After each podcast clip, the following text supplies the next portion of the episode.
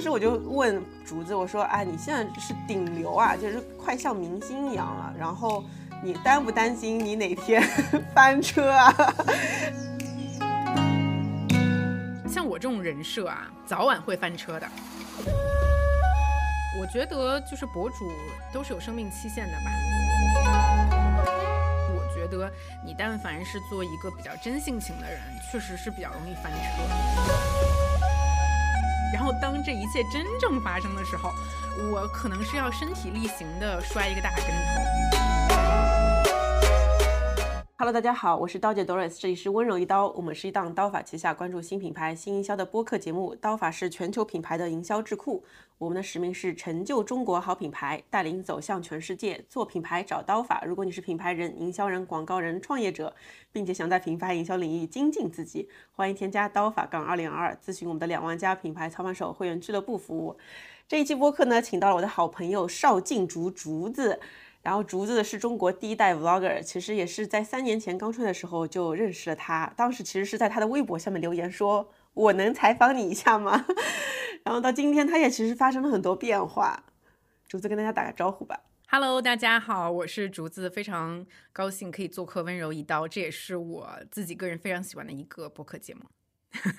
你你是刚开始听了我们哪一期播客节目，然后开始知道我们的呀？首先就是我知道刀姐很久，我也一直在刀姐的群里面，对，然后但是我一直都是那种群里的边缘人物，然后就会在年末他们踢人的时候偷偷发消息给刀姐说，请不要踢我，我是，我说我是一直潜水的，但是我真的我是在的，OK，我是其实有在 follow 你们的。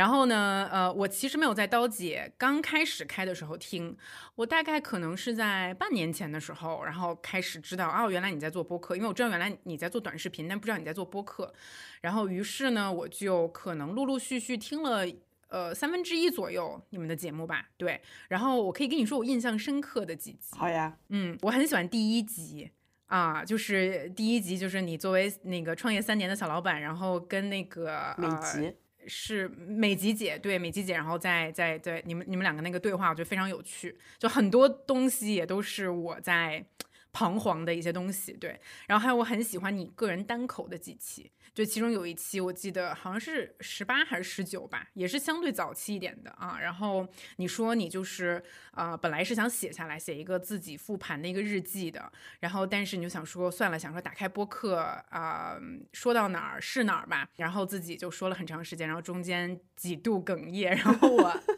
我我听得很很很很共鸣，也很共情。对，一个是你的经历，还有一个就是呃，我们就是这个年龄啊，对，包括可能是父母的一些事情，然后还有包括自己也生了宝宝嘛，对，然后呃，包括我自己也有一个单口的一个播客，所以我也很理解你一个人絮絮叨叨那种状态，对，然后包括其实你采访其他一些人，就你们说的比较专业的那些东西，我也会听，就是学习啊，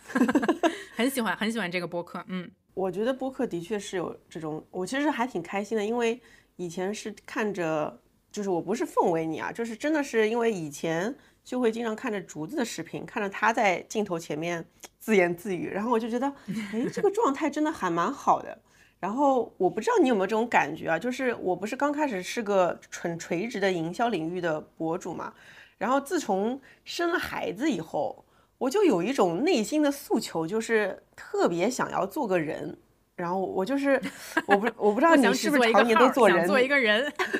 就之前像个工具人，我是做人做久了，挺想做号的，好吗？哎，那可能真的是这样。对我觉得你一直是个很鲜活的人，然后所以刚刚听到你喜欢我单口那几集，我突然觉得，哎，我作为一个人被人看见了，这还挺挺开心的。那我问你，还是问一下你比较号的方面的事儿吧。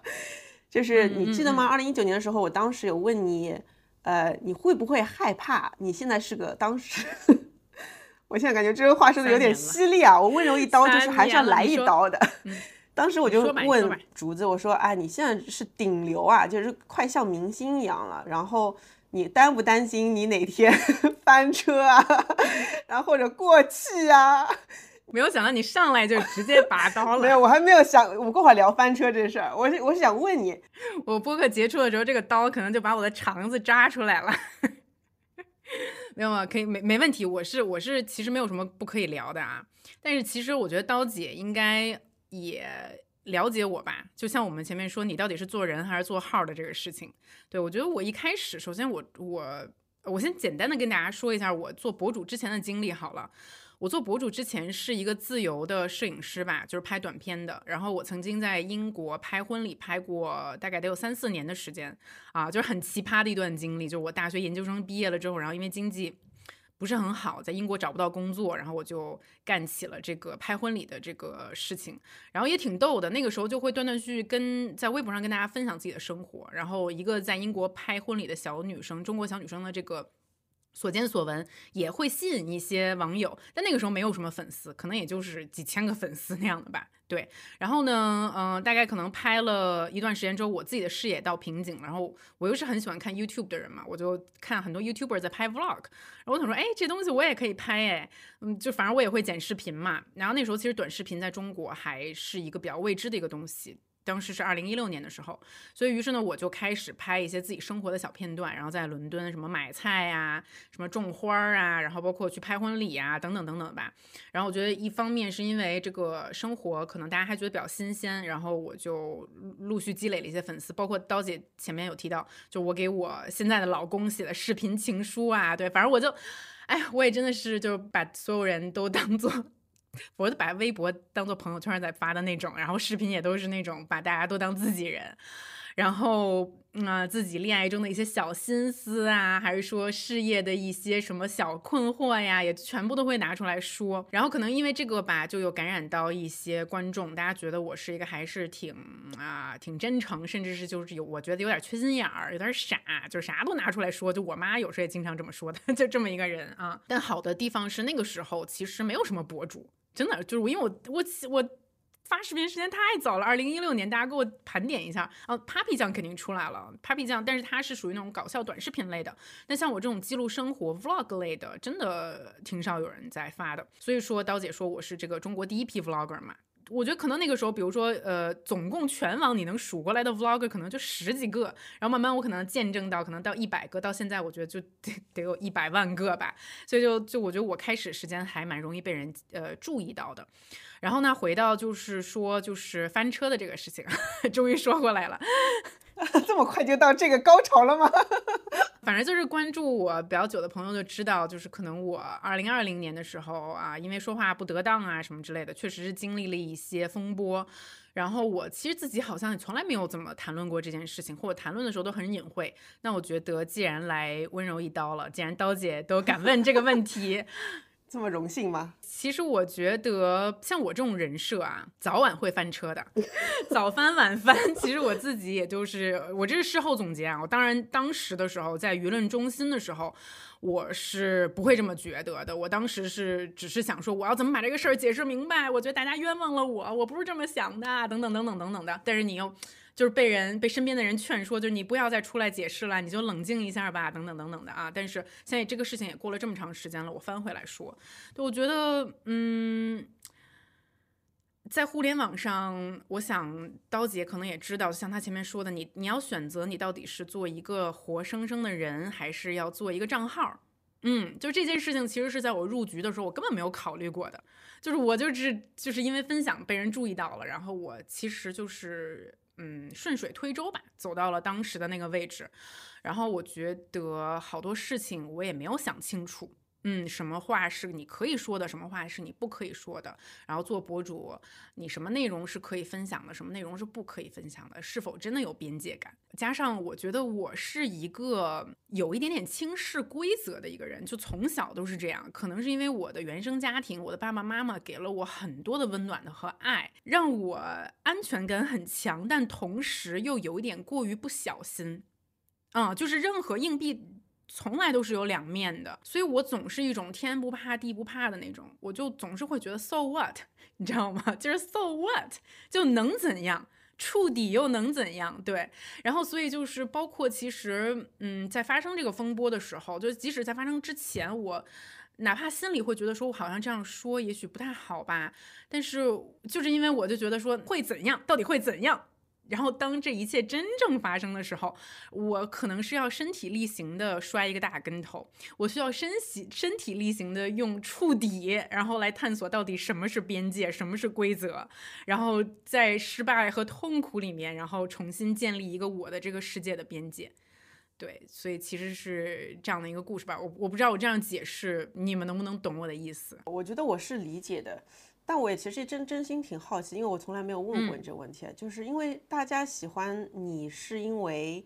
你的那个性格真的是很棒嘛，有种很洒脱，然后很真实的这种状态，我觉得是每个人心中都很向往的那种状态。我当时是会想说，哎呀，完了，他这个 可能有点危险了。然后，但是。但是大家就是说的一个点，就觉得好像你是在为中国人道歉，就是对吧？就是你当时是怎么想的呢？我其实就是英语经常说的，就是 I feel sorry about it，就是很遗憾，是吧？啊，对我感到很遗憾，嗯，但其实确实是语境的问题，这就是也是我前面说的，就是当时这个事情发生的时候，我最想的是解释，但是后来发现，就是解释其实没什么用，就是你不应该说出这种模棱两可的话。这整个事件其实我事后去想，我觉得都是我的错。对你，你给了别人机会啊，去误解你，然后包括其实后面我有思考，就是我以后可以怎么避免别人去误会你。我首先觉得，就是像微博这种短消息，这种一百四十个字以内，哪怕是三百个字以内的短消息，本身就挺值得误解的。我觉得你你你这个话有时候说的模棱两可，也是值得，也是也是容易被误解的。而我为什么要就是犯这种愚蠢的错误，就是被人误解的错误？我觉得这个是我我自己是值得反思的地方吧。其实我有一段时间在想。我觉得在中国做顶流，你就是就是你就是会翻车的。嗯，其实我是赞同你这个观点的。从某个角度上来讲，就是我觉得你但凡是做一个比较真性情的人，确实是比较容易翻车。对，然后嗯，除非就是我曾经这个理论，我我不知道是不是有点幼稚啊。但是我觉得你要看你到底想去哪里，你要看你最后想到哪个位置。如果你想变得超级无敌有名，比如说你想变成。Lady Gaga、Kim Kardashian，对 Taylor Swift，那确实你有很多话都不能说，甚至你大多数话都不能说，你是不能发表观点的。你可以用作品。来表达自己，但是你很难说，我发一个 Twitter，然后我说一个什么什么话，或者是发一个 Instagram，然后随便说一句什么话。这个言论的自由一定是和你的名声大小有一个强相关的啊，因为就是知道的你的人越多，大家所持的观点就越不同，然后你随便说一句话也越容易被误解。当然，如果说你我就说就说白了，如果我现在就是一个呃账号只有几千人的一个一个 KOC，那你说白了，你想讲怎么说怎么说，我觉得还是没有太大的问题的啊，或者。说说就是还有一种比较巧妙的方法，就是像刀姐你这样，就是你是在某一个领域积累了很多自己的粉丝，然后但是你这个领域本身壁垒比较高，那你在营销这个领域，我觉得你就算谈论到一些有争议性的一些观点，因为它本身壁垒比较高，所以我觉得你会得到的受到的攻击也会相对的弱一些，所以就是可能大概是这么一 这么一个道理吧。哎，我非常理解你说的，就像我有一次我在有一个播客里面我。提到有个东西，就是我有一段时间不知道到底自己是 Doris 还是是刀姐。我我相信你刚刚说的就是这种感觉，就是别人喜欢你，又是因为你真实的状态，但你又要成为一个专业的博主，又要忍住完全成为就是百分之一百的漏斗一样的 filter 过去的，所以这个平衡其实挺难找的。我觉得对大多数博主来说，找不到的话，很容易会失控。嗯，是的，是的，我觉得这也是因为我其实一直没有什么 MCN 的公司嘛。对这个你知道，你当时一九年采访我的时候，我就我们俩也聊过这个问题。对我就是从出来之后，基本上就处于一种单打独斗的状态。那其实说实话，我也不清楚这个事情有 MCN 公司 到底会发生什么作用啊。那我其实做 KOL 的时期，一直就是一个很小的一个团队，非常非常小，就三四个人这样，加上我就就也像现在艺人吧。我觉得艺人大多数也是工作室，那艺人本身是老板，那你如果是做老板的话，你有这个自由，那也代表就是你需要承担更多的责任啊。啊，你需要承担更多话语权的的责任。那你呃，如果是出现风险的话，你也要知道自己该如何去处理这个问题。是个社会化的过程。哎，我还记得一九年，我有问过你后面有些什么样的打算嘛？然后你跟我说过有几条方向。我看你最后其实是选择了做品牌嘛。我记得你第一个是说，嗯，其实你原来是有考虑过做一些呃短的视频，像像是我忘了你说是黑镜还是什么样子的一些。小片，嗯，还有一种呢，我看其实我一直在看你的商业化的路径，挺有意思的。第二种呢，你当时其实也有尝试过拍 creative 的广告片啊，然后第三种呢，是你想把你的用户拉到一起去做一些有意思的事儿，包括一些 workshop 之类的。啊，第四种呢是你在筹，当时在筹备一个自己的品牌。我其实当时我们就在讨论，因为还有第五种，其实是你想要可能是签一些其他比较潜力的 vlogger 成为 MCN 模式。我感觉这就是博主可能的几种模式，你其实都考虑过了。我挺好奇的，你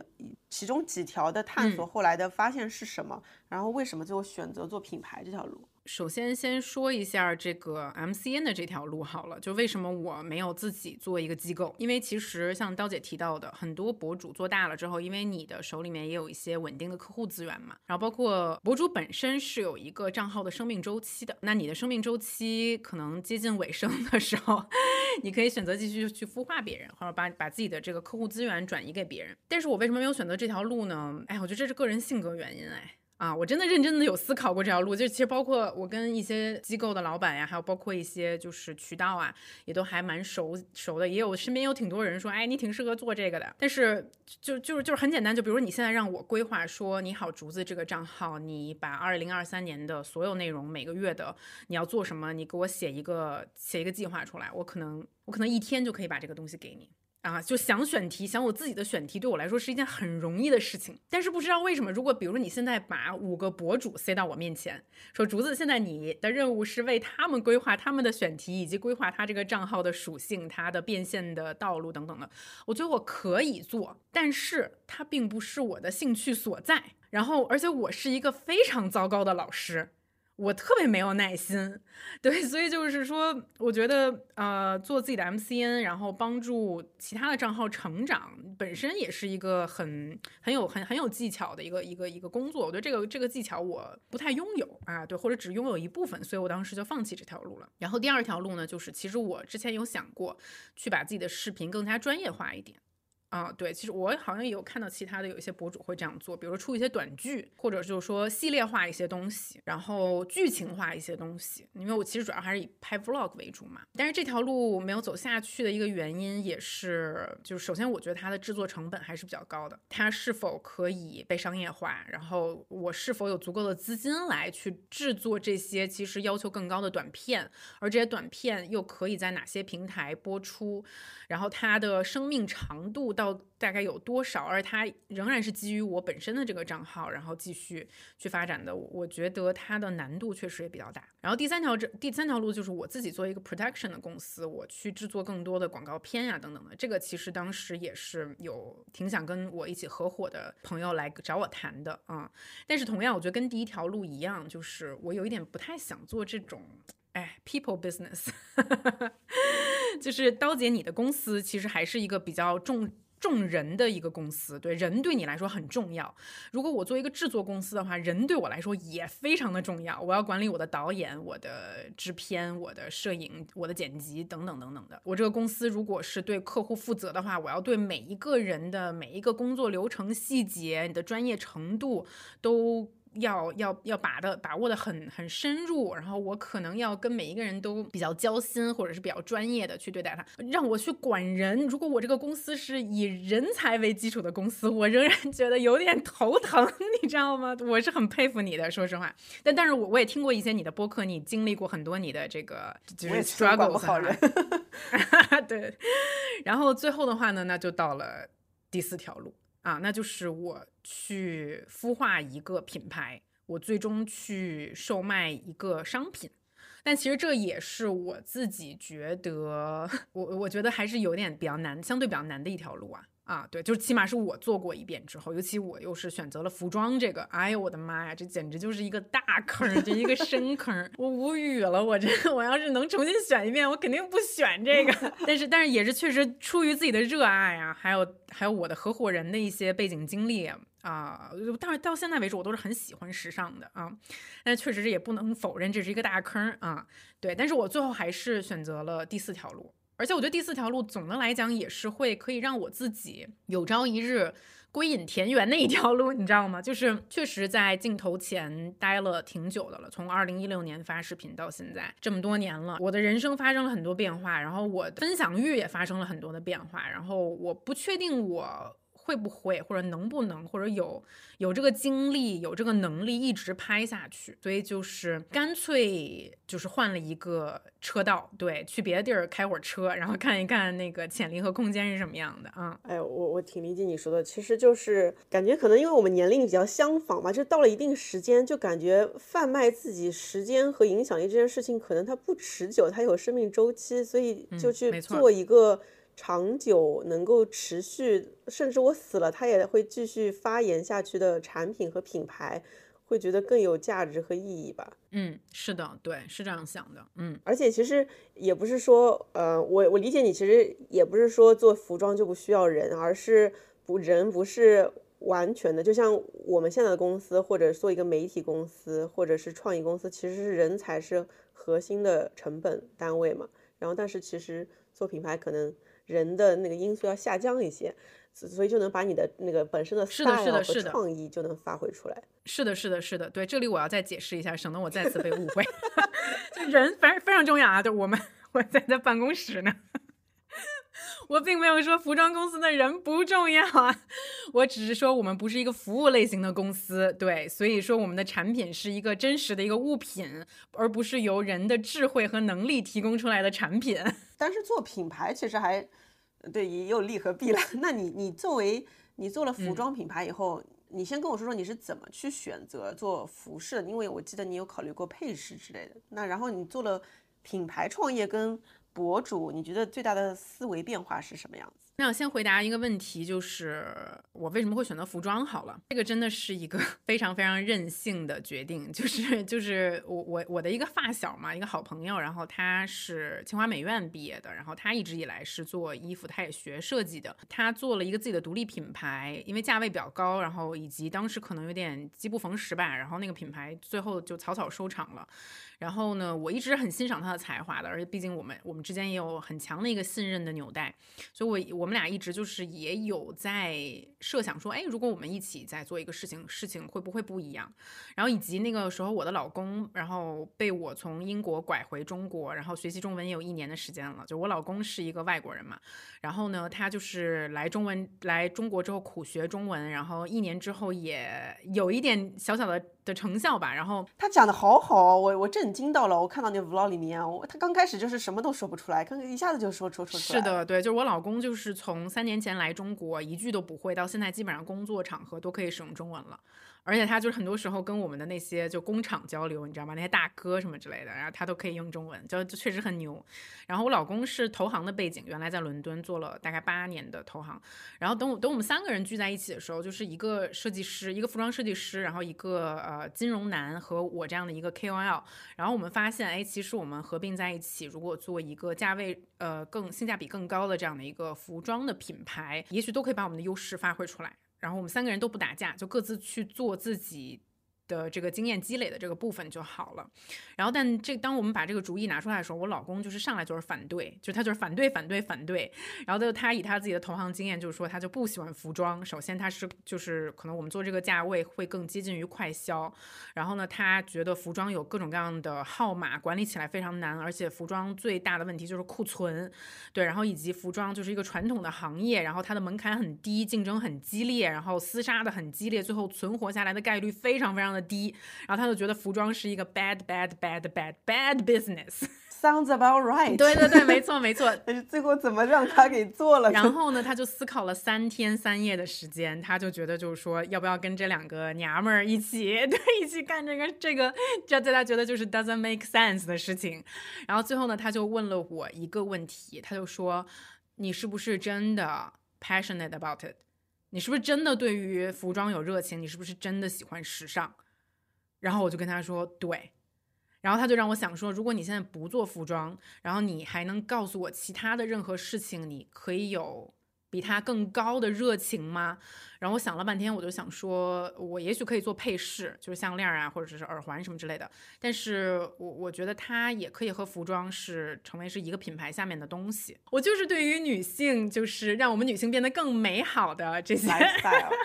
这些东西感兴趣。嗯，然后我老公说好，就是他认为热情还是本身是最。最有效的一个东西啊，所以他就为了我这个热情，他说为了你和你和你的这个好朋友，你们俩的这个热情，那我们就浅尝辄止的试一下好了。但他就只觉得我们可以浅尝辄止的试一下，就他不相信我的能力，他也不相信我的流量，他就不相信我们这个事情能做多大，你知道吧？哎，我这里问你一个问题啊，他如果哎，我听起来你这个老公怎么这么好啊？真的是，对对对，就是。他可以让你去做的，他为什么他要一起进去做呢？他要一起进来做，其实是我的要求。对，然后其实就是他去可以去干别的，然后其实包括他那个时候在北京也有一些呃国际大银行向他抛出橄榄枝啊什么之类的。然后呢，但是一直以来我就是还蛮希望他可以不要做一个朝九晚五的工作的，然后就是在一个大的机构、大的公司，因为我知道那个不是他的兴趣所在。然后我也知道，其实我老公是一个诸葛亮型的人，他是一个军师，你知道吗？但他不是一个。个像我这种，我我是一个就是那种冲啊，你知道吗？没关系，就死就死吧，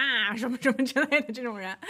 对我是我是那种行动力巨强的那种人，所以我们两个人合在一起的时候，我是非常非常可以取长补短的。然后当时我坚持让他进来的原因，是因为呃，我知道服装是一个非常非常复杂的一个一个行业。当然这个事情你可可大可小啊，你做的啊对。但那我是希望我们从。嗯，还是尽可能把我们的这个基础打得比较好的。那我知道我自己打基础的能力是。嗯，没有的。对于我老公来说，就是他其实不管你今天卖的是衣服，还是你今天卖的是水，还是你卖的是橙子，还是篮球，对他来讲，这个基础逻辑是一样的。你明白吗？就是搭建一家公司，一个呃快消品的公司的基础逻辑是一样的。我需要一个有逻辑的人进来，然后把我公司的基建打好。而且我又是非常非常相信，businessman，对他是一个 businessman，对。然后我需要一个 businessman 进来，而我自己就是一个带流量进来，然后带。嗯，一些 marketing 的想法，branding 的想法进来的人，而我的合伙人就是一个负责产品、负责设计的人。我们两个人没有一个人可以去做这个真正的这个一个一个一个 businessman 可以做的这些事情啊。然后包括从一个大局的角度，而不是从商品本身的角度去思考。不是靠你的这点小兴趣、你的这点小爱好、你的这点小品味去思考问题，而是从一个大局的思维去思考问题。所以我觉得，呃，如果他没有进来的话呢，那我们这个品牌到今天估计还活着，但是具体能活多长时间我不知道。但是他进来之后，呃，我觉得我们的生命周期会更久一些。但是我俩其实刚开始合作的时候也有很多的矛盾。非常非常多的矛盾，因为我原来都是，你说我做 KOL，还有包括我原来做这个摄影师的时候，我都是想干嘛干嘛，就是由着自己的性子来，而且我从来没有给别人打工过一天，我从来我从第一天毕业之后就是自己做自己的老板，虽然说这种。个体工商户这种，就是也没有什么员工的这种老板，那就自由散漫惯了。但是你做服装的话，就是小到每一张发票，你知道吧？然后我们要怎么去报发票，然后我们公司的账都做的很细致、很合规的。然后这些东西需要我，我跟他之间有很多很多的摩擦。我这种散漫的性格，以及他那种严谨，然后 down to detail 的性格，我我我觉得我们的终于可能经过了第一年的磨合吧。现在我们之间的矛盾越来越少了，但刚开始的时候也是，就是差点。婚姻和创业这两件事一起都折了，真的假的？是的，是的，嗯嗯嗯。那你你现在是创业，应该是就是这个呃，Tiptoe and Roll 是做了一年对吧？嗯，现在已经有两年的时间了，二零二零年开始已经，嗯嗯嗯。哇，你真的？那你这两年又经历了换城市、换国家、生孩子，再到创业，哦，完全理解这种心情。是的，就是就是我还蛮有趣的，就是我当时把我老公劝说回国的时候，那个时候还疫情还没有发生啊，是二零一九年的夏天，对。然后呢，我就跟他说，我说我们回国可好了，你知道吗？我就说现在中国就是在很多方面都比英国都发达多了。我说我们都早就没有现金了。我说你到处都扫码，然后什么各各种各样的服务都很方便的。然后我说最关键的是，你看我们地处亚洲，我们随便就可以，比如飞到什么东京。啊，飞到泰国啊！我说我们也都可以玩，没关系，咱们不只生活在中国，好吗？然后来了之后不到半年，疫情就发生了，然后我们就做了品自己的品牌，我们就是哪儿都没去，就是。每天灰头土脸的在创业，在工作，然后这样两年飞快的就过去了，然后还好生了一个孩子，然后明年我终于就是国境打开了，我可以带我，我终于有个交代，就是我回去见我老公，我见我公公婆婆的时候，我没有说我把你儿子拐回来，然后让你让你们三年没有见到他，我起码就是带了个孩子回去，然后我们也自己两个人也做了一个事业。哎，那你跟我说说这两年你们这个品牌有经历过什么样的几个阶段吗？然后你们你是怎么去？想这个品牌的理念啊，你你想做哪些款式和品类之类的？其实最开始做的时候呢，我们的概念很简单，就是我就想做一个啊，我我我自己觉得我每天都会穿的衣服，然后我的风格一直都是还比较大胆。然后比较性感，比较热辣，比较能，我就觉得我每次穿什么衣服都觉得说，可不可以凸显我的曲线？这个衣服穿上大街是不是回头率很高？对，然后我就想做一个这种类型的衣服啊。然后呢，所以我们一开始的定位大概也是这样的。然后经历的第一个阶段就是我老公不相信到底我可以给公司赋能多少的这个阶段。对，所以说我们我记得很清楚，二零二零年的九月份，我们第一次上新，然后我第一次啊拍了一个视频，然后跟我所有的观众宣布就是这样的一个大消息。当时我们其实已经筹备了半年的时间了，然后我要做这样的一个自己的服装品牌。然后那个时候其实我们的订货的首单量还是非常非常保守的。然后我记得我们当时一共上了可能八个款吧，然后每一个款就订了两百件。然后当时我老公就是算了算，就说这两百件，那肯定是不可能一下卖完的。然后我们要多长的时间？然后呢，就是我们的这个库存管理还是要保守一点的。他是对你的流量好像有点低估了呀？对对，他对我非常低估。哎，我老公很奇葩，他从来不看我的任何视频，不听我的任何音频。他就是一个自己没有朋友圈、没有任何社交媒体的人。然后他知道我在做这件事情，他也对我这个事情很尊重。如果给他看，他会看，但他其实平时自己不会看。然后果真就是第就刚开始的时候，我们进去的时候。虽然我们认真的筹备了半年，但是仍然不知道这个事情发布之后，呃，就是作为一个博主，我我可以给这个品牌带来什么样的一个初始的流量？但是就是其实第一波流量是是非常好的，非常稳的，但是我们没有接住，你知道吗？就是属于东西瞬间就卖完了，然后就想说啊，天呐，卖完了怎么办呀？怎么办呀？要开预售嘛？哎呀，开了预售，那那我这 ERP 系统怎么办呀？哎呀，我会不会发错货呀？哎呀，完了完了，就是很慌张、很不专业的一个阶段。对，然后那个时候我老公就意识到。了一件事情，就是他原来觉得，就是说他还不确定自己的位置和角色到底是什么样的。后来就说啊，OK，好，那就是呃，我要一个就是比较正式的一个 businessman 的一个一个一个角色进入，然后把这个公司这些底层的这些物流啊，然后包括订货呀，然后你的这些东西全部都给整理一遍，嗯，然后这是我们的第一个阶段。然后我觉得。第一年我们的整个运营还是很顺利的，因为其实我们一开始我觉得就算是网红网红孵化的网红品牌吧，我觉得任何一个这样的品牌第一年都不会缺流量的啊，就是你的粉丝会去支持啊等等的，我也非常感谢当时就是信任我的粉丝。然后但是我觉得一般这种网红品牌死啊都是死在第二年，第二年或者第三年吧，你知道吧？就是其实你一开始的。你一开始的你自己的粉丝基本上都已经转换到，都已经知道你有在做这样的一个事情了，可能也买过，呃，无论是喜欢还是不喜欢。然后呢，这个时候呢，你需要突破你自己的这个瓶颈，你突破你自己的这个圈子，你需要走出你的舒适圈，然后放下你的架子，去试图去接触，去拓新到不是你的这个粉丝圈层的这个人。那这个是我们的第二年。啊，然后做第二年的时候，我就开始其实觉得会有一点痛苦了，就是我有点不知道到底该怎么做。然后这个时候就开始在刀姐的群里面潜水，潜的越来越认真，然后就是会去学习一下啊，就是放下自己的原来的那些骄傲，然后从头到尾去学习一下，如果去做一个品牌，到底该怎么去呃拓新。去拉新等等等等的啊，然后在这个阶段中的话呢，我我又重新梳理了一下品牌的定位，然后在这个时候，其实这个是一年前吧，那个时候我决定就是我们要改掉这个长长的英文名，叫做 Tip to One Roll。对，因为刚开始其实创立一个服装时尚类的品牌的时候，我我觉得你现在望眼看一看中国的这些时尚品牌，无论是设计师品牌还是快消品牌，我觉得大多数可能百分之九十以上都还是使用了一个英文名或者是拼音，然后所以当时呃我们也会觉得从设计语言的角度上来讲，好像英文字母各个方面从视觉上面都让人觉得啊，好像比较有逼格呀，或者比较高级啊，然后它的设计应用也更广泛呀，等等的。所以当时我们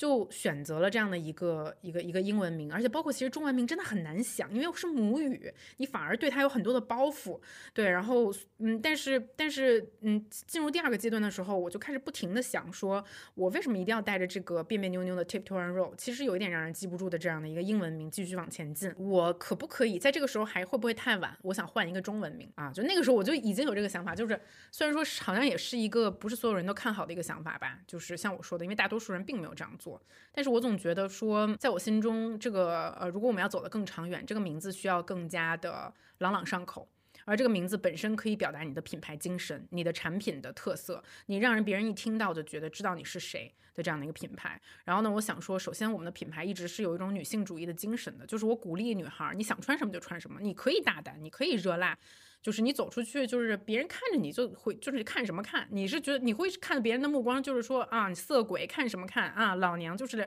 肌肉练得很好，老娘就是很美，怎么样？然后所以我觉得她本身对我们来说很重要，就是一个女性主义的她。然后呢，后来我们又选择了热，就是热辣的热，本身也是呃我们的产品风格是这样的。啊，而且它也契合了，就原来我们 Tip to Run Roll 大家对我们的一个简写的一个称呼，就是 TR 啊，TR 和它热就是开头的首字母都是一样的。开始决定去换这个品牌名，然后重新又设计我们的商商标的一系列 VI 啊等等的，然后到大概可能几天前吧，正式。就是向全网 launch 了我们的这个新的新的名字，嗯，这个就算是我觉得第二个阶段的一个完成吧。我那时候看到那个他热，我觉得还真的蛮妙的，因为它的确跟 T R 是一样，而且就是第一反应就是 she hot，对，she is hot，对，然后跟你的那种感觉也很像，也有很多骂声啦，还有很多就是其实因为是几天前才发布的这个新的名字嘛，然后包括我们为这个名字也做了一系列的视频啊等等的去解释，然后包括也去做了一些展展现这个新名字的一些一些物料吧。但是我自己观察，其实评论区可能四六吧，啊，百分之六十的人是明白的、清楚的、理解的，但百分之四十的人，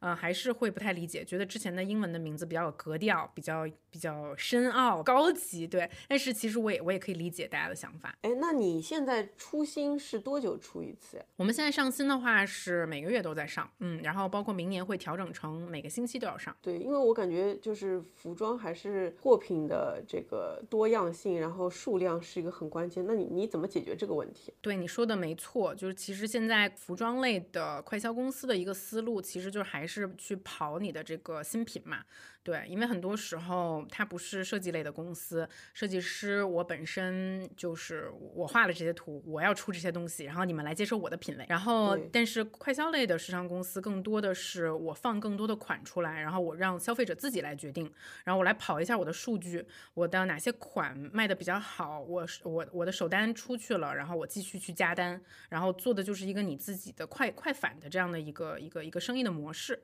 啊，所以就是我觉得我们跟普通的快反公司、快反的快销公司的这种思路不一样的一点，就是我们的服装的设计风格还是一个比较小众的，就是因因为人家要想做，人家就是优衣库好不好？人家就是 Zara 好不好？就是我根本不需要有一个。我我就是什么好穿日常款，还有或者什么好卖，我我去拿去测就好了。我们还是一个比较小众的路线，我们只去做符合我们的产品呃设计定位的那些衣服。对，比如说比较比较性感的连衣裙呀，然后呃挖洞的连体衣啊，然后比较修身的牛牛仔裤啊，这样。我们仅仅在我们的这个领域里面去跑我们想去跑的一些款。我我其实挺好奇，因为你的客单其实不是特别高，然后你群体又偏小众。然后，那你是怎么快速做到突然之间转变我刀法 创始人的帽子？而且我看你没有，还没有怎么开始做直播这样一些大流量的动作，还是。呃，可能是你的粉丝真的粘性太强，用户数比较大，怎么能够快速到这个体量的呢？其实我觉得我第一年主要是靠我自己的粉丝吧，然后确实我的粉丝粘性比较强，然后但是说实话也不是我的粉丝所有的人都可以接受我们这个服装风格的，你知道吧？就经常收到留言，对我知道收到留言说竹子你们的衣服太大胆了，我穿不了，就是就就基本上就是三个字穿不了，嗯对，然后所以如果说我要选择一个更。更适合我所有人的，我肯定不会选择这个风格了。那这个风格还是我就是自己本人比较比较看好、比较欣赏的一个风格的。我觉得第二年的话呢，呃，踏踏实实的做生意，我还是觉得一个准确的定位对于服装品牌来讲非常非常的重要。我我自己做服装，我觉得我不停不停的要去问自己的，就是你现在卖的所有的衣服都是符合你定位的嘛？你的定位是哪几件衣服出来？别人就知道你是什么风格的嘛。你的定位是别人看了你的店铺，看了你的这个模特图之后，就知道你是什么样的风格，几句话就可以形容的嘛，可以立刻给你下定义的嘛。我是会不停的拿这些东西来问自己的，然后包括从第一年到第二年的时候，我们也淘汰掉了一些 SKU。对，因为一开始的时候我们是几乎全品类都做的，对，从这个小背心儿、连衣裙到外套到那个羽绒服，我们全都做。因为我想说，哎，这些东西我也都穿嘛，对不对？然后，但是到了第二年的时候，我们开始逐渐思考，是否所有的 SKU 都适合我们去做。如果就说白了，我拿一件羽绒服出来，你很难告诉我说这件衣服是热辣的，这件衣服是性感的，对不对？那我想做到的就是这个，我们的无无无论是从我们的这个品销，从我们的这个品牌形象，然后从我们的社交媒体、社交网络，然后。到我们的这个店铺，到我们的产品，当你拿到这个产品，你上身，你的整个感受，你对这家服装公司的定位都非常的准。这也就是为什么我一定要改名字，无论有多少人不看好这个名字，我一定要改。就是它就是它热，它就是热辣的。然后我们的衣服是热辣的，我们就是要走这样的一个风格。然后这个风格你可以觉得它很小众，但是没有关系。我觉得在中国做一个小众品牌是 OK 的，就是我们的基数够大。对。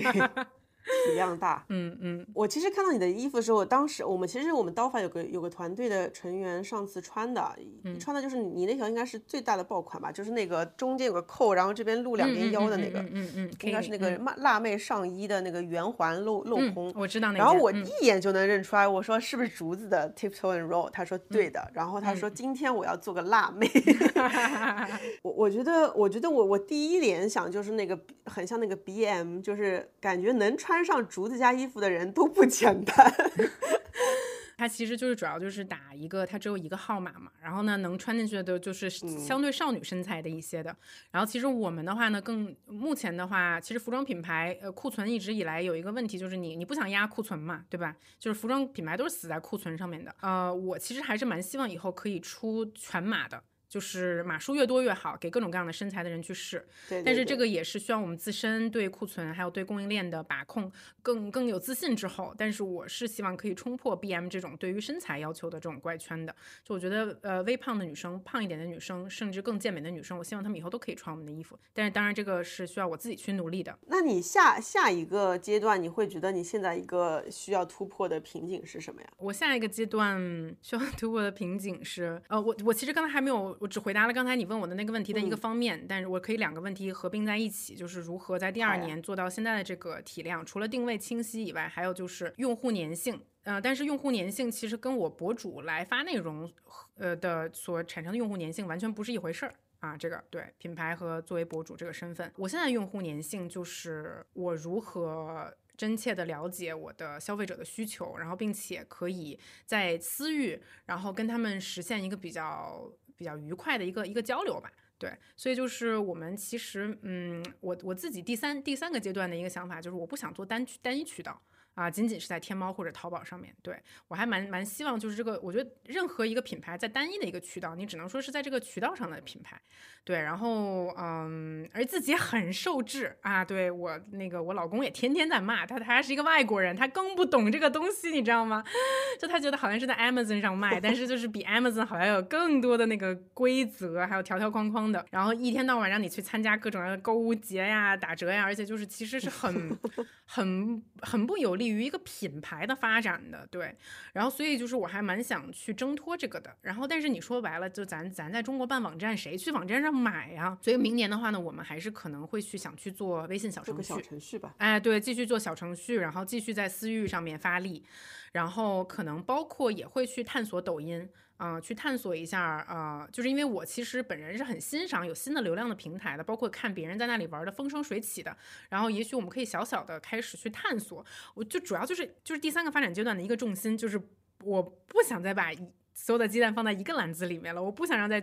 让品牌性被渠道制约了。真的真的哇，我觉得。我觉得你你这个改真的很好，因为我可以看到你你后面你上抖音非常适合。如果你把你的后后面的整个链路都跑通的话，啊，是吗？反正就是我觉得这件事情，哎，经常就是有人呃，比如说在大街上一些观众啊把我认出来了，然后可能会问说，哎，竹子你什么时候再发下一个视频？你什么时候更新的更频繁一点儿？但是我我自己其实觉得，我一开始尝试做品牌还是一个就尝试的心态吧。对，然后不太确定它会发生什么，但是做着做着会确实觉得哎挺好玩的啊，然后包括它的潜力空间，它发挥的地方也挺多的，对，所以我还我还我还蛮满意自己最后做的这个决定的，真的，而且我我我感觉做产品跟我我当时想了很久，我不知道有没有这样的想法，就是做博主跟做产品最大的区别是，因为我其实后面也想。我就觉得每天追热点或者找那个大家都在关注什么好累哦，我就觉得不想要这么的迎合了，我就想要说能不能做一个东西，它能长久的回归一群人的需求，然后而且我就不停的服务这群人就好了。哎，我特别的有我们后面准备做，对对对，我就我就是准备做那个营销人的系统性的课程，我想做中国的营销商学院。嗯，然后我就觉得哎，那种你慢慢十年磨一剑的这种感觉。非常好，嗯嗯啊，这种感觉就像你不用再自己抛头露面挣钱，你就是在做一个产品。我不知道你有没有同样的这种想法？是的，是的，我觉得就是博主都是有生命期限的吧，无论你愿不愿意承认啊，对。然后呃，或者说一个账号更是容易是有生命期限的吧，对。然后我觉得有很多方面，有这个这个事情真的很难避免。就就就我的个人经历而言，就当我发视频发到第三年的时候，我自己就有一种很被 burn out 的感觉。对，就像你说的，就是我每天都在想选题，我这个选题呢，它又不能仅仅是我感兴趣的，它仍然要是大家感兴趣的，而且很多时候观众也会失去新鲜感。我一开始的时候，第一年发一个。就是我第一年发一个东西的时候，然后大家就觉得啊，好好笑啊，然后你的家人好好笑啊，你做这件事情真的是让我给我带来了好多欢乐。但是你发到第三年的时候，大家都看腻了，OK，大家都会说，Come on，竹子，你还有更新鲜的东西吗？对，刀姐，你 Come on，你还可以写出更新鲜的观点吗？你不要再跟我讲 Lululemon 了。所以是不是因为这个，所以你才把 Vlog 给慢慢的放缓了？是的，对，就是我，我其实自己觉得，就是就算我不放缓，我有一天也会拍不出来了啊，然后观众也会看腻了，然后那不如我自己就就赶紧给自己找个台阶下，你知道吗？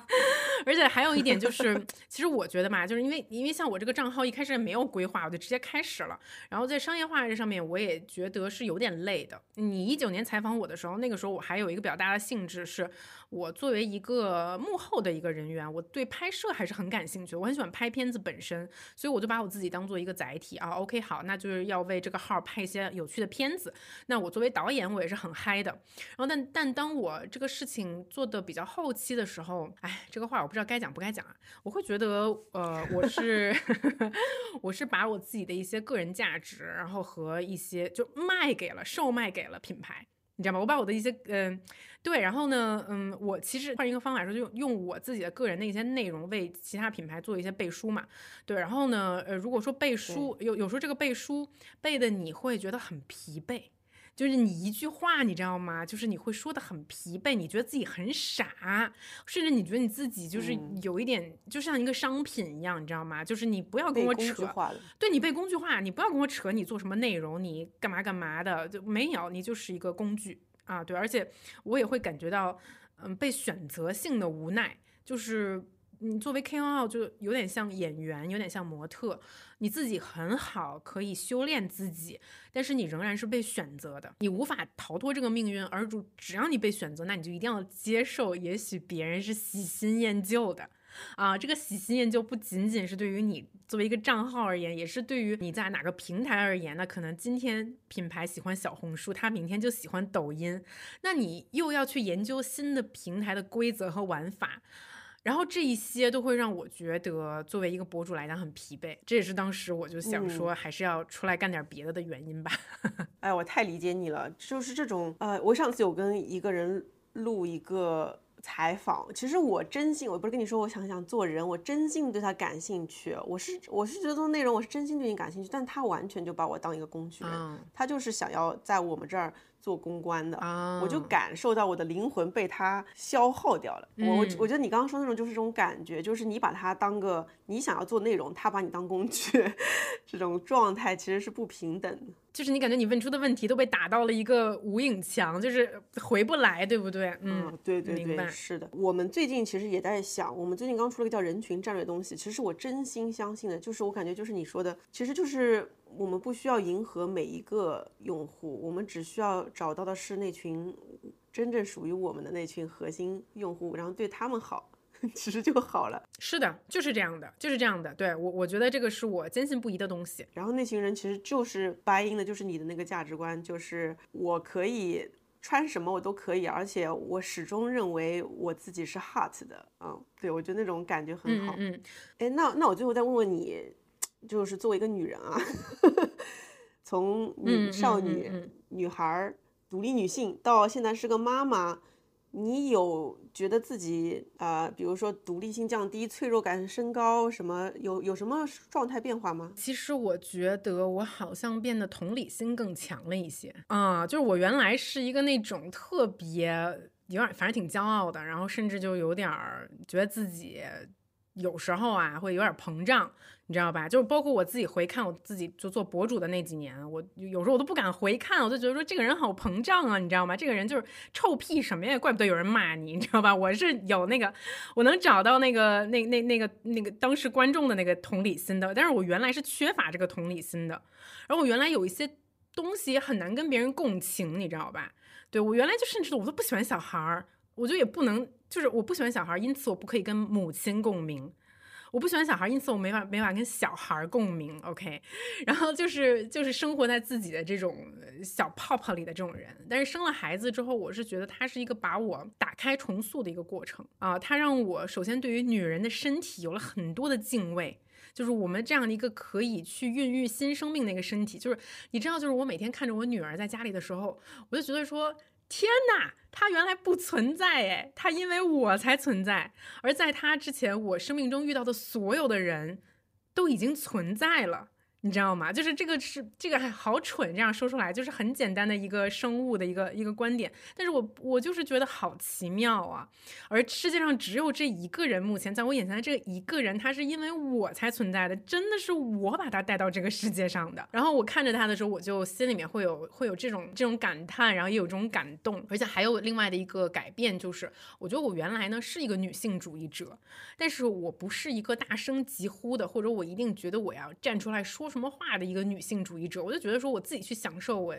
我可能也许得到的一些呃这个阶级或者是所谓的这个性别福利就好了，我不需要说出来说什么。但是在经历过怀孕、还有生产、还有产后的所有的这些麻烦事、这些痛苦之后，就是我相信刀姐。你应该也经历过，就是你生完小孩之后，你可能你还在肿着哺乳，你又很疼，你睡不着觉。可是你身边的丈夫，无论他多么疼你，他多么爱你，他今天就是可以出去喝酒，他今天就是可以睡整觉，他就是不知道。就是我记得特别清楚，我当时喂奶太疼了，我就跟我老公说，我说我说 Honey，I I I I don't think I can do this anymore。就是我就跟他说，我我真的我我。太疼了，然后他只能他只能看上去就是试图共情，但是 Come on，他完全不可能懂得我们在经历什么。我原来在没有生孩子之前的时候，其实我是一个对于男孩能干的事情，我觉得我都可以干。我不觉得我因为我是一个女人，我我我怎么样了？可能当然这也是一个出生在一个比较幸运的家庭，你所享受到的所谓的阶级的福利吧。对，然后但是在我生完了一个孩子之后，我才能意识到，天呐，原来男女的生理构造上面。为女性制造了这么多的不公啊，然后我们要承受这么多，而我已经这么幸运拥有这么多的帮助，而那些没有帮助的女性是否会为此一蹶一蹶不振，无法回到职场上，无法再去追求自己所谓的什么梦想目标？我我在这方面也会变得更加的共情，然后甚至会觉得自己好像更加有责任感，出来说一些什么，做一些什么。哎，真的真的是这样，我我跟你的经历完全相似。我之前也非常不喜欢小孩，觉得他们好吵。我现在都会蹲下来跟他嗯们平视说话了。我我我老公说我像变了一个人一样，他说以前完全没有爱的。是的，而且我原来就属于那种看。小孩就是呃，就即使那种特可爱的小孩，我也就觉得说，嗯，还行吧，不就是小孩嘛，能怎么样是吧？小孩儿，然后然后呢，然后但是现在我就是我看那种，就我这么说也不太好哈，但就是就是长得可能不是传统意义上的漂亮的那种小孩，我都觉得说，我都会觉得哇，他好可爱呀！我现在觉得，我现在觉得每一个小孩都好可爱呀。啊，就是这个真的是一个特别大的变化。那你现在怎么平衡？我很讨厌这个问题，但是这个问题真的我自己也在折磨我。我真的觉得，嗯，很很累，但是又不得不要处理，而且又我们又是有公司的人，那那你你怎么处理呢？首先呢，就是我老公还蛮给力的，他的文化吧，我记得他当时在投行的时候呢，他就跟我讲了一件事情，他就说，他说我现在这个状态，我是没有办法要孩子的。啊，就是因为呃上班很累嘛，工作时间很长。然后我说为什么呀？而当时我就觉得说，哎，我的工作挺清闲的嘛，然后呢，那你就是负责赚钱养家，那我就多在家里面搭一把手也行嘛。然后他当时就他说他说，因为我没有时间陪孩子，他就他说如果我如果我有小孩的话，我希望我的周末是和他们一起过的，我下班的时间不要这么晚，我有时间跟他们说说话，给他们讲一个睡前的故事，给他洗个澡。然后当时我就很震惊，我就想说啊，你竟然是这么想的，因为当时我不是这样想的，你知道吧？我就是很就是很排斥这个这个东西的。我当时就想说，这个小孩又。是你摁一个按钮，他直接长到十八岁就好了，你知道吗？然后他直接做一个成人，就说妈妈，我可以去上大学了。然后当时，然后当时我老公就说，他说你这个想法就是等你生了孩子，你就意识到完全不是这样的，正相反，他十八岁才是可以让你享受陪着他一起长大的这个过程。对。然后当时我就想说，哼，就是我才不这么认为呢。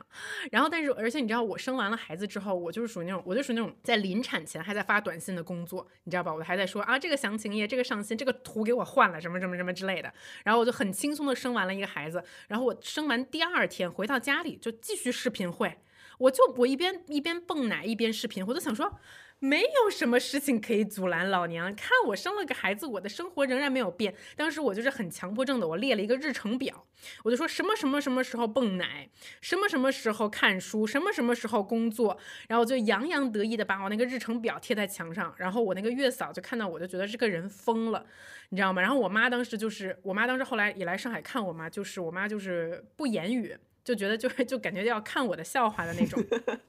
然后果不其然。啊，果不其然，然后过了一段时间，我就开始经历一个事情，就是我觉得我到底在干嘛？就是我我我这个我我自己这个疯狂的状态，就导致我当时我女儿跟我不是很亲，就她跟月嫂很亲，然后她跟我就不是很亲，然后我就想说。我我就看着我这个墙上的这个日程表，我说我每天仍然试图挤这些时间，一边蹦奶一边看电影，而不是去陪一陪我的女儿。我仍然要一边所谓的一边就是坚持工作，哪怕是我打电话工作还是发短信工作，而不是去陪一陪我的女儿。她才刚出生，哎，它才像一个小花儿一样，它刚刚开始绽放。而我为什么对自己原来的生活如此的恋恋不舍？就我，我为什么一定要证明我还是原来的我？就是奋力的去稀释我跟他相处的时间，去证明这一件事情。然后我突然就就觉得好像有点不太对劲，然后就开始花时间去陪他了。嗯，把他就是抱在我身上，然后亲自去哺育他呀，等等的。然后这个时候我自己其实也开始发生了一个变化吧，就是我开始意识到。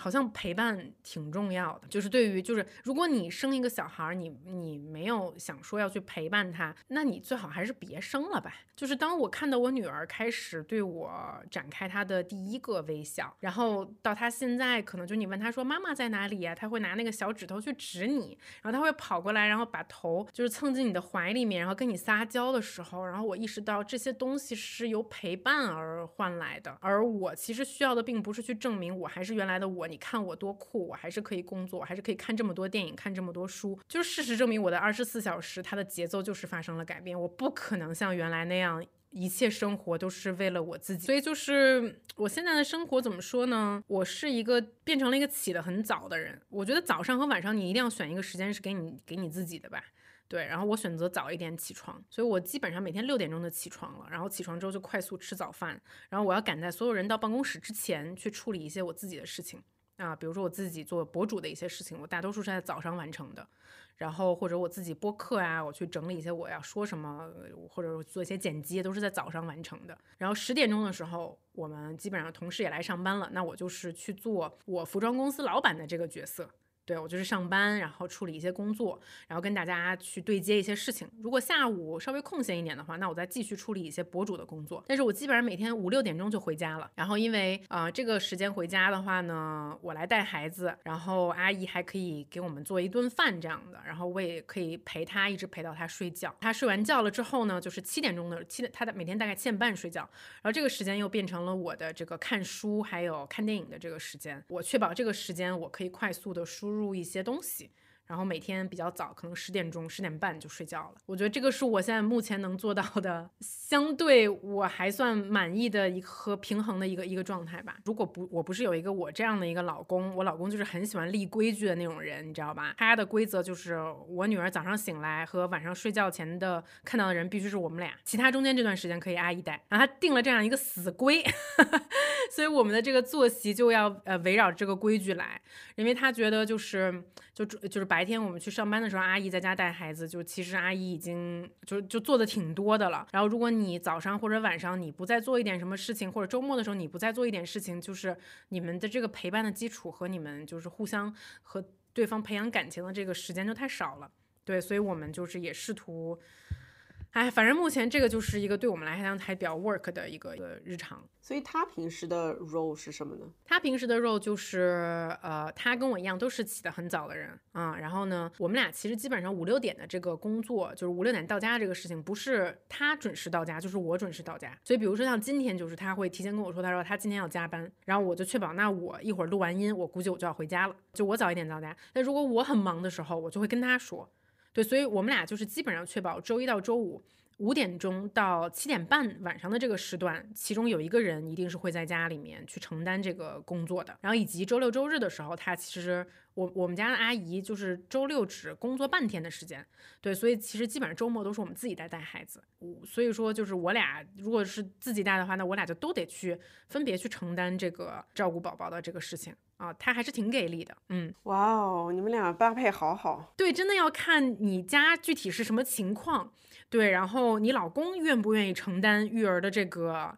这个事情，如果他不愿意的话，那说白了，我觉得又像我们工作又这么忙，这个事情一个人做和两个人做还是有非常大的区别的。最后，你有什么？我们我们也差不多了。你有什么想要跟温柔一刀的听众朋友或者各位女性朋友说的吗？我觉得你们是一个很真诚，而且确实挺能让人学到东西的博客。所以当时刀姐咱们俩约的时候，就基本上是不约而同想到，就是就就就一起去做这个事情。虽然我觉得可能就是在专业的知识上来讲，我没有。特别多的资格和经验跟大家去去去交流，特别深入的一些营销的一些经验啊。然后，但是就是可能从一个女性的创业者的角度上来讲，还是愿意啊，今天包括以后都来跟刀姐分享一些自己的故事的。好呀，期待 T R 明年可能会在各个平台做出更多更好的成绩。谢谢谢谢竹子做客我们，在我们这儿这么坦诚的。讲了很多东西，谢谢谢谢谢谢大家，谢谢大家今天的收听，那我们下次再见，拜拜，好，下次再见，拜拜。